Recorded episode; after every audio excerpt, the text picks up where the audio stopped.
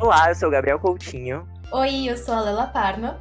Nós somos o duo Não é Moda, arroba Não é Moda no Instagram. Nossa plataforma surgiu com a intenção de potencializar vozes que pudessem dar mais propósito à moda. E claro, refletir de forma leve e interessante sobre como a moda não é só sobre roupa, é sobre tudo que está dentro e fora da gente.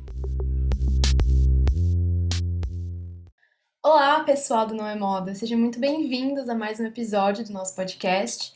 E hoje a gente está aqui só nós dois, só eu e Gabi, para a gente comentar algumas coisas que aconteceram nessa última semana, algumas polêmicas que tomaram bastante as discussões no mundo da moda essa semana. E é isso, acho que a gente pode. Bom, acho que a gente pode começar pela polêmica que talvez tenha sido a que mais causou na última semana. O caso da Alexander McQueen é a suposta apropriação cultural da, de estilogravuras nordestinas. Para quem não sabe, na semana retrasada, no dia 13 de maio, a marca Alexander McQueen lançou uma coleção per fall de 2021, a pré-outono, no caso, sob o comando da diretora criativa Sarah Burton. E tava todo, tudo muito lindo até a gente ver um vestido branco com estilogravuras muito similares às típicas do cordel brasileiro. E aí, o que achamos disso, Gabi? Então, uma das coisas que eu achei mais interessante nisso tudo foi que assim que o vestido saiu, assim que a coleção foi anunciada e foram começados a mostrar os primeiros modelos, um seguidor nos enviou esse vestido e perguntou a nossa opinião, perguntou se a gente achava que era apropriação cultural ou não. E eu acho que é muito interessante quando um seguidor vem até a gente perguntar a nossa opinião e cria esse diálogo mesmo para que a gente possa chegar em uma conclusão juntos. No primeiro momento, eu não sabia muito o que dizer, eu não tinha visto toda a coleção, eu não tinha ouvido outras pessoas falando sobre o assunto. É, eu acho que é inegável a semelhança do vestido com os cordéis daqui do Nordeste, mas eu acho que também não dá pra gente classificar de cara como é, apropriação cultural, até mesmo pela resposta da marca, pelo, pela trajetória da marca. Eu acho que é uma, é uma questão delicada, mas que vale muito a discussão.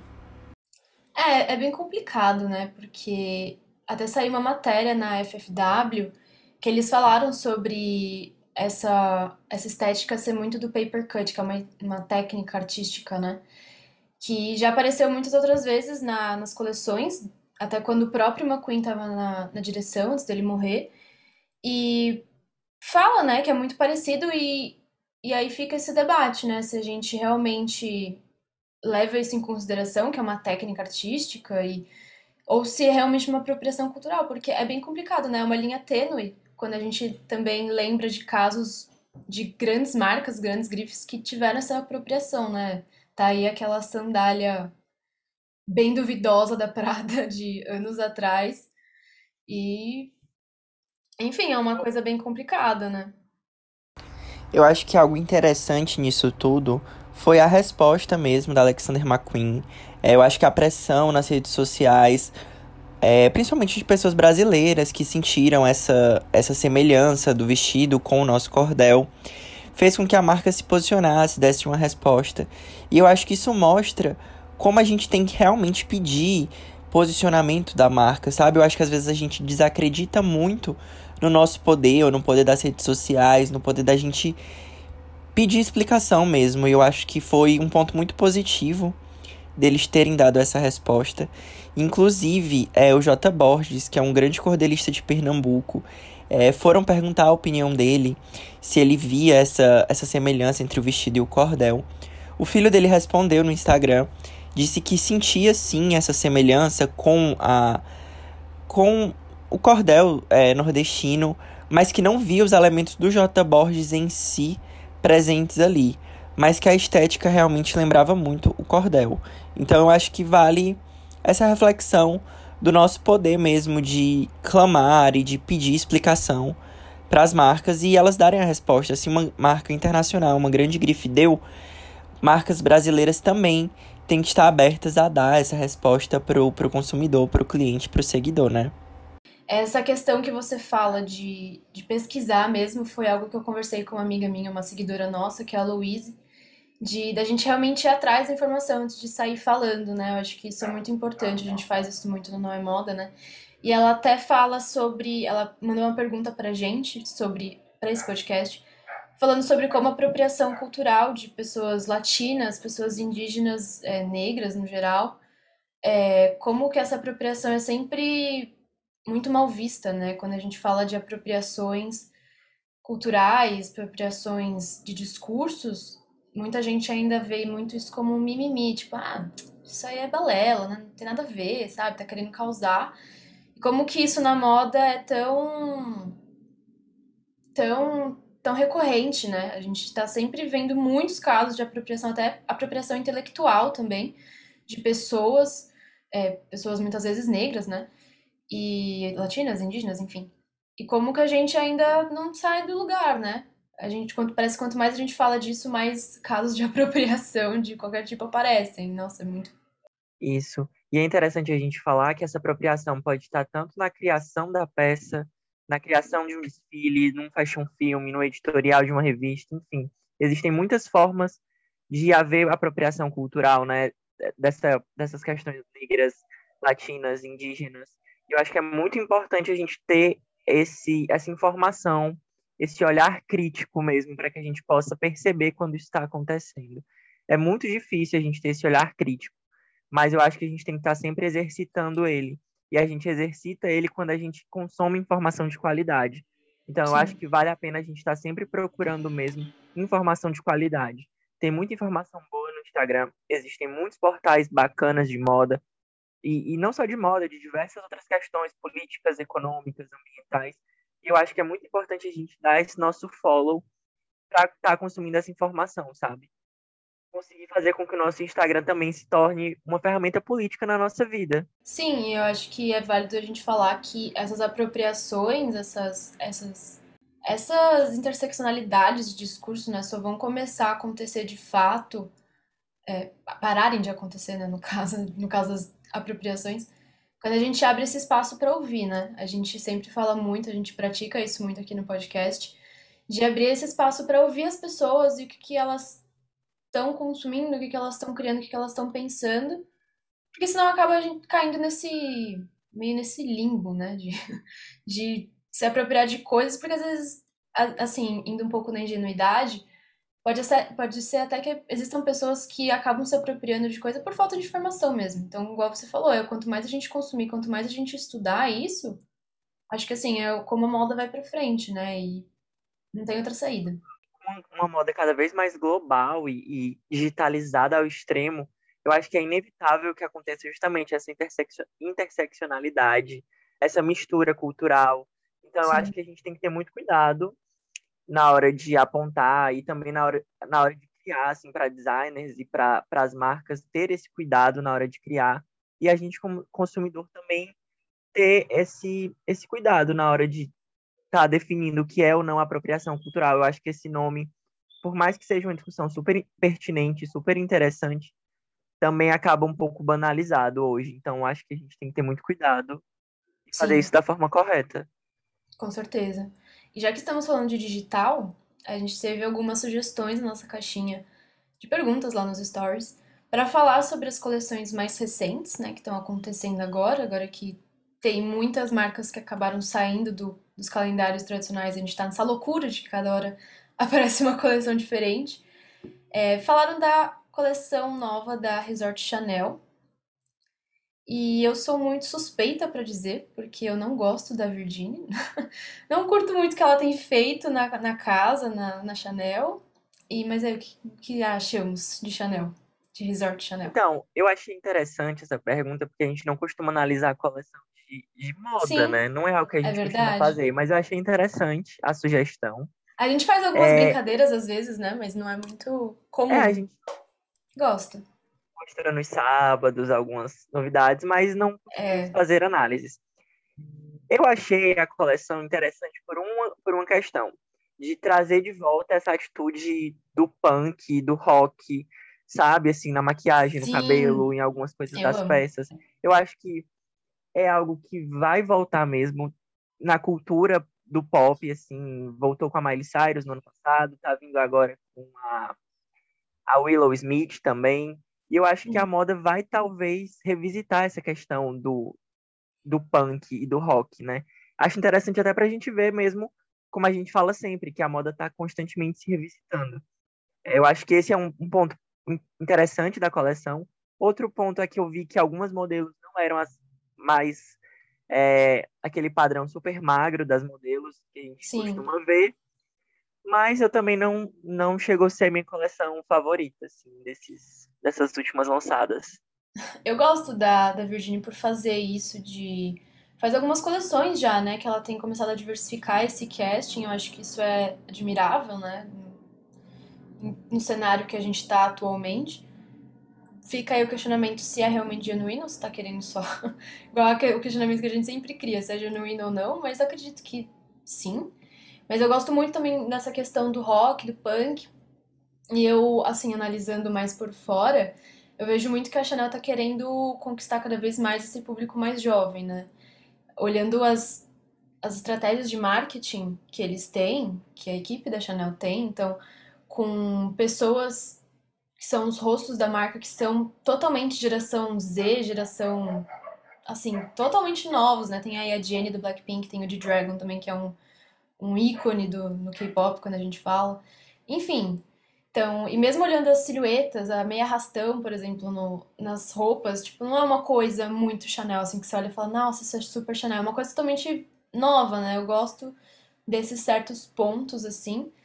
Mas também sou, sou suspeita, porque não, não foi uma das minhas favoritas. Não, eu acho interessante porque a gente fala sempre isso, né? Eu tenho muita essa impressão mesmo de que as grandes marcas estão focando no público mais jovem. Eu acho que a Gucci começou isso e todas as outras marcas hoje em dia, estão, essas grandes maisons estão fazendo isso. Sim. Mas, ao mesmo tempo, se eu paro para pensar, será que a moda realmente o público-alvo dessas marcas sempre não foi as pessoas assim de 25 a 35 anos? E é. hoje em dia, as pessoas com 25 e 35 anos são. querem esse tipo de roupa, sabe? Eu fico meio na dúvida se é porque eles estão focando no público mais jovem ou é porque o público mais jovem hoje é o público consumidor da marca, sabe? Do poder aquisitivo, enfim. Eu fico muito nessa questão. É um bom questionamento porque o público da Chanel, que sempre foi essa mulher mais clássica, mais, mais independente, né? Ela já, já é um público consolidado, né? Então acredito eu que seja um público mais consolidado. Então acho que eles estão querendo mais expandir mesmo, né? E eu fico pensando, é, como a gente tem muito contato com a Ana, né? Do, do Diário de um Closet, para quem não conhece, eu fico muito pensando se eles focam muito nessa no marketing para o público mais jovem, mas aí a gente entra naquela aquele caso de representação, de, da representatividade, né? O público consolidado, que é essa mulher mais clássica, que sempre consumiu Chanel, não se vê numa Jenny do Blackpink na, na campanha. E aí, o que, a gente faz? Eu sei que existem mas... outras, outros rostos da Chanel, né, que são mais do público, mas acho que atualmente, hoje, se a gente fala de Chanel, acho que o primeiro nome vem é a Jenny, né? Então, não sei, é, uma, é, um, é meio complicado. Uma coisa que eu sempre falo é como as marcas estão mais instagramáveis e as roupas estão mais instagramáveis. Talvez realmente seja uma estratégia de Instagram, das coleções serem bonitas no Instagram e, e ficarem bonitas numa foto, enfim. Mas na loja física mesmo, o consumidor seja outro, sabe? Eu acho que talvez Sim. exista essa, essa diferença de realidade. Eu acho que existe o que está sendo criado para o Instagram, para o desfile, para o fashion filme, mas na loja talvez seja outro, outra conversa. Exato. Então, eu acho total. que é bem interessante pensar nisso.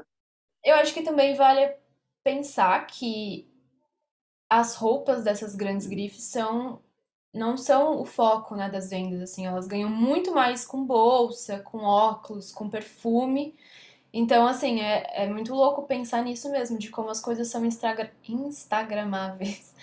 E às vezes a roupa nem é muito foco, assim, não são os, os carros-chefes dessas, dessas maisons. É algo que a gente tem visto muito agora que a gente migrou para o digital, né, para esses formatos novos de, de desfile a gente tem percebido muito essa questão da modelo digital, da modelo virtual. A, a Sunei tem feito muito isso, a PH5 também fez. E aí, em uma conversa com uma amiga minha, eu pensei assim, se essa moda digital não está tomando lugar de trabalhadores reais. Então, quando a gente fala de modelos. Então, muito daquilo que aconteceu, né, das máquinas estarem tomando lugar de trabalhadores, de operários, assim, tudo essa questão que a gente já teve há muito tempo e a gente consegue encaixar hoje na moda.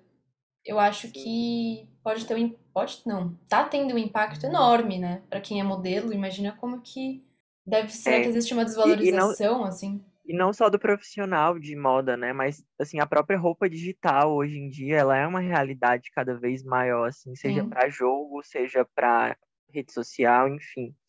Eu acho que a gente acaba perdendo, principalmente aqueles profissionais que não têm uma qualificação, talvez um, uma qualificação maior, porque assim, por outro lado, a gente abre agora todo esse leque de profissionais que trabalham com roupa digital, que é um leque que não existia, digamos, sei lá, 20 anos atrás e hoje existe.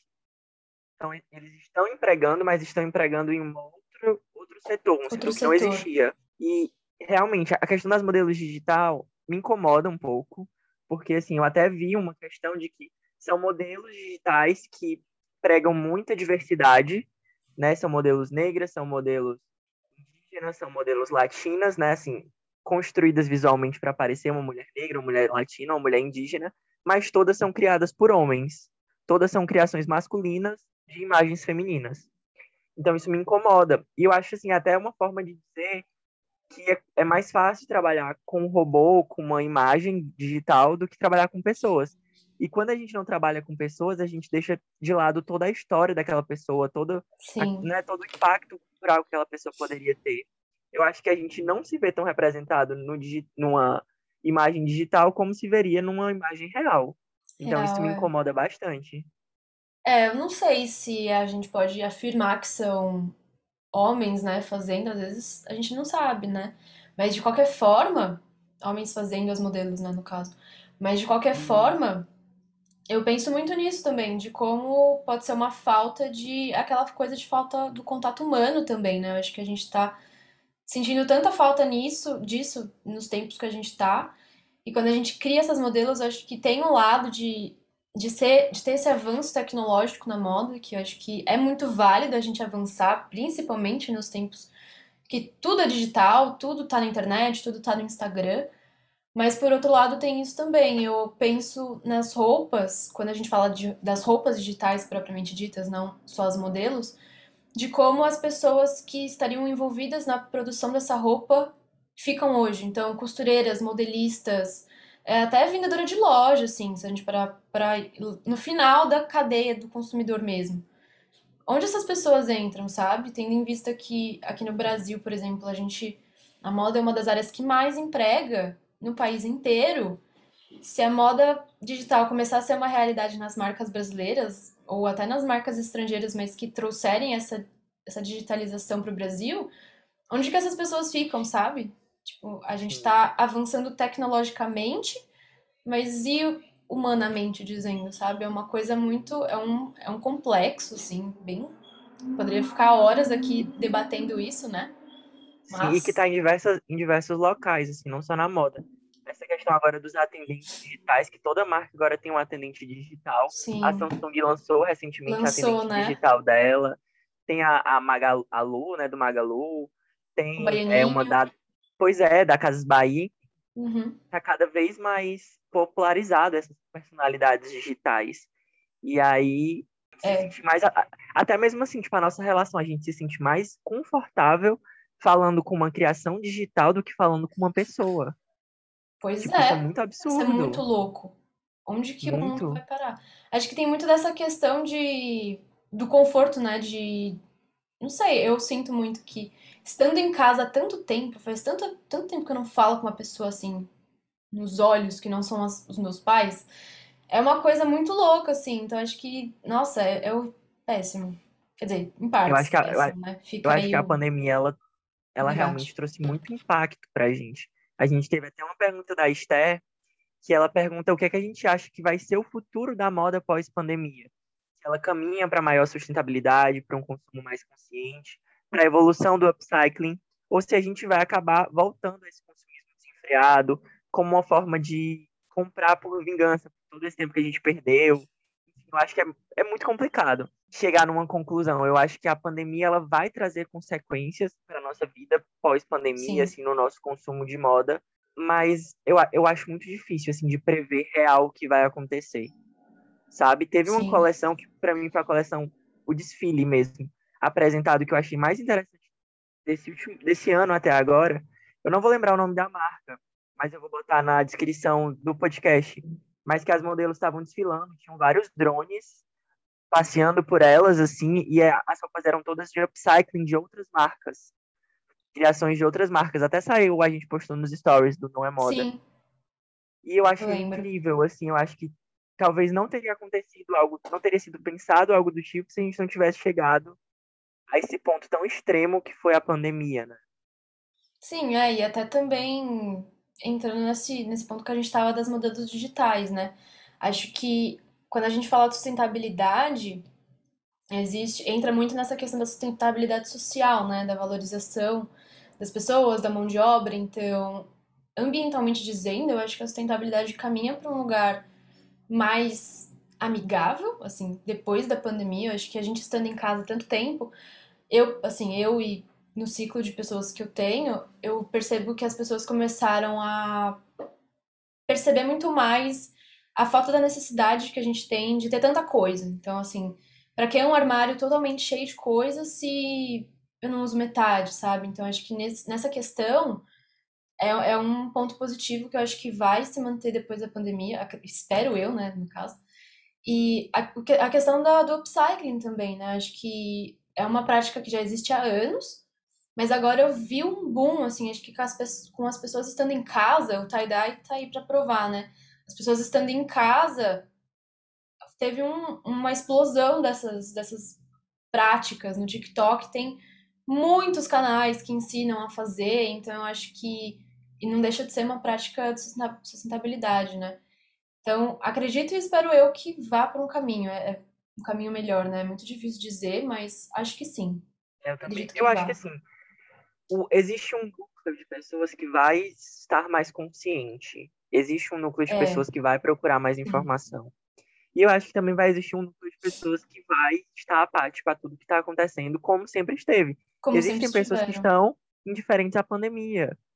Então, vai continuar existindo pessoas indiferentes à sustentabilidade, a todas essas questões que a gente traz. Mas, assim, eu acho que a gente não pode é, deixar de fazer a nossa parte, deixar de tentar conscientizar outras pessoas. Por mais complicado que seja, eu acho que é o que está na nossa, na nossa possibilidade de fazer, na nossa possibilidade de nosso mudança. alcance, né? Ao Sim. nosso alcance. É, Total. O, o Não é Moda não existiria se não tivesse sido a pandemia, né? Começamos com o Não é Moda devido à pandemia. Conhecemos pessoas incríveis pelo Não é Moda. Eu acho que cabe muito essa aquela questão de fazer por por querer fazer, né? Eu acho que todo mundo aqui já passou, não sei, nós dois já passamos, quem tá ouvindo a gente deve estar tá passando também, ou já passou, enfim, por essa parte de estar mudando a mentalidade, porque porque percebe a gravidade, né? Não porque tá sendo forçado. Eu acho que quando a gente força, é exatamente o que acontece desse revenge buying. Então, assim, tô comprando para poder satisfazer toda a frustração que eu não pude comprar durante a pandemia. Então, assim, é um efeito rebote, né? Se a gente força, vai ser bom por algum tempo até a pessoa não aguentar mais, né? Então, acho, acho que a pandemia veio também para mostrar como que a gente não precisa ser assim, né? A gente pode tomar o nosso tempo para fazer essas coisas não que a gente precisasse da pandemia, né? Mas acho que veio como uma forma de mais de conscientização, já que tá todo mundo em casa, né? Eu acho que falando de conscientização, a gente está nesse mês de junho que, que temos o mês do LGBT e também temos o Dia dos Namorados. Eu Sim. vou começar trazendo a pergunta da Ana, do Diário de um Closet, que ela perguntou se a gente achava que existiria esse ano alguma propaganda do Dia dos Namorados com um casal não jovem que é que você acha, Rafa? Você viu alguma propaganda de moda com um casal não jovem até agora? Não vi. E é Também muito. Não vi. É muito louco, né? Quando a gente vê. Tem dois, acho que. Os primeiros que vem na minha cabeça que sempre fazem uma propaganda. Fazem uma, uma estratégia de marketing muito boa, que é a Boticário, né? Eles sempre trazem muito essas pautas mais fora do, do padrão, né? E, se não me engano, no ano passado teve uma. Eu não lembro se era do Boticário, se era da Natura, porque a Natura sempre traz também essas pautas. Não vou me lembrar agora. Eu sei que ano passado teve de um casal, eu acho que era um compilado de vários momentos de casais. Tinham casais LGBT, tinham casais brancos, casais negros, enfim, e tinha um casal é, de mais idade, assim. Mas esse ano eu ainda não vi. E é muito importante que tenha, né? Porque sempre tem essa mistificação de que pessoas não jovens não não têm suas vidas amorosas ativas ou coisas do tipo Isso. e essas eu odeio ver isso como uma estratégia de marketing, né? Mas a gente, infelizmente, como a gente não conhece as empresas 100%, né? Mas ter essas representatividades nas publicidades são muito importantes. Eu espero muito que apareça ainda alguma marca fazendo, porque é muito importante. Ter. Eu, como profissional de publicidade formado, eu acho que hoje em dia nenhuma, é, eu acho que nenhuma marca, nenhuma revista, enfim, não vai vai, deixar, vai fazer alguma coisa sem pensar no marketing que vai trazer para ela. É, é inevitável porque ela vai estar tá investindo dinheiro, vai estar tá investindo tempo, enfim, a, o próprio nome da marca vai estar tá envolvido. Eu acho que assim, é, eu acho muito interessante quando as empresas continuam fazendo mesmo após a recepção negativa do público. É, o Boticário teve uma recepção muito negativa numa época que fez uma propaganda do casal gay. É, e, e, continuou com o mesmo posicionamento de incluir a diversidade nos seus castings de propaganda. Eu acho que as revistas de moda brasileira também estão caminhando para isso, sabe? Sim, com a pra Vogue aí, mais... principalmente, né? É, a capa desse mês. Tá Pride, com a Lineker. É, é o que eu falei até nos stories. Eu não vejo a Vogue abrindo tantas as portas para a valorização de profissionais LGBTs. Assim, eu não vejo. Mas eu acho que toda abertura é interessante eu acho que vale porque, enfim, a gente está falando da maior revista de moda do Brasil, então, se ela faz, ela abre espaço para que outras marcas, outras revistas, outros veículos façam. E eu acho que é isso. Eu, eu não vi, Ana, respondendo sua pergunta, eu não vi nenhum, nenhuma campanha, infelizmente. Eu espero que tenha, eu espero que pequenas marcas de moda consigam pensar também em fazer seus editoriais de moda e lançar seus produtos pensando no público que não é jovem, Sim. né? Porque constantemente a, a escolha é de pessoas muito jovens.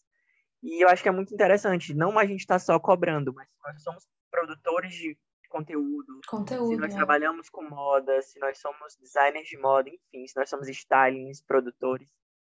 Enfim, tá olhando para além do óbvio, sabe? Tá olhando para além do casal branco, heterossexual e jovem. Sim. Eu acho que é muito interessante e importante a gente fazer isso. Exato.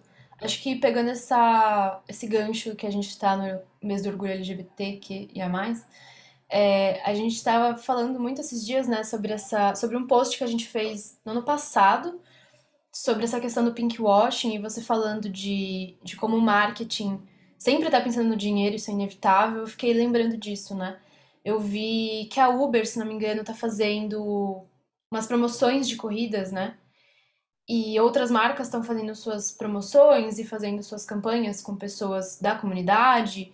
E eu fico me perguntando se existem pessoas que estão sendo valorizadas dentro das empresas, essas pessoas que são LGBT, e se elas estão sendo valorizadas dentro da empresa, né? Acho que é uma questão que ainda, ainda é muito atual, muito recorrente, porque a gente está muito longe, né, de, de fazer com que o Pink Money acabe. Pink Money, para quem está ouvindo, não sabe é quando uma empresa, uma pessoa se apropria do movimento, do, do, principalmente nesse caso do mês do orgulho LGBT, para poder lucrar, sendo que não há nenhum, nenhuma ação, nenhuma preocupação genuína com os direitos dessas pessoas, com as vidas dessas pessoas. Então, Sim. como lidar com isso? Não, não tem como lidar, né? É só cobrando é. mesmo, mas, mas assim, o que acha? Não, eu, eu lembrei agora de uma coisa super engraçada que eu vi, que foi um terno de uma fast fashion grande, que eles lançaram uma coleção Pride para esse ano. E é um terno todo de arco-íris, assim, terno e a calça. Gente, aquilo eu achei absurdo. Eu lembrei da Miranda. Horroroso! Quando levam florais para um editorial de primavera. Meu Deus, a gente... Groundbreaking. Meu Deus, por favor, vamos pensar além. Óbvio. Gente, muito. E caricato, né? Gente, caricato, foi... exatamente terrível. Não foi de bom tom, né? Assim, foi super foi de mal tom? colocado. Não foi de bom tom. Não foi de bom tom. Eu não gostei. Eu não me senti representado. Existem marcas. Uma marca brasileira que eu acho que produz é, roupa de forma mais a gênero, que eu acho incrível, é a Another Place. Nossa, sim. É, Total. E, é, e ela não é óbvia, ela é criativa, ela é interessante, sabe? Eu acho que as marcas precisam entender que se elas querem apoiar uma causa, né, no caso a causa LGBT, elas não precisam colocar arco-íris em tudo, é bonito, é legal. Tem, tem momentos que fica legal mesmo. Eu, eu vi a Adidas fez uma Porém, coleção depende, Pride né? uma vez. Porém, depende. Pois é, a Adidas fez uma coleção que foi interessante. A Calvin Klein fez uma coleção que também foi interessante com, com arco-íris pro Pride.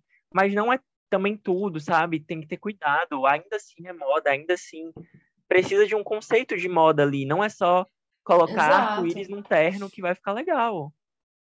Pois é, e assim, eu fico pensando, passou por tantas pessoas até ir pra loja, como que ninguém pensou que aquilo não seria legal, que aquilo não seria. que aquilo seria totalmente vazio. Tipo, quem que. Eles também não pensaram no, no marketing, né? Eles levam tanto em consideração essa questão da, do lucro e como que eles pensaram que alguém ia comprar aquilo, gente. Pelo amor de Deus. Quer dizer, pode ser que tenha gente que compre, mas assim, o que, que isso agrega no, no discurso, no movimento, na luta? Não agrega nada. Não agrega nada. Ainda mais porque a gente não vive é num país altamente a gente vive num país que é altamente LGBTfóbico, então se assim, um LGBT utilizar aquela roupa, meu Deus, tem que ser num ambiente... Coragem. Tem que ter muita coragem, eu acho que tem que pensar nisso, sabe? Existem muitos pontos que devem ser pensados antes de lançar uma peça. Exato. A gente tem mais algumas perguntas aqui. A gente teve a pergunta da Bade Brand. A Bade, ela é um, um brechó super legal no Instagram.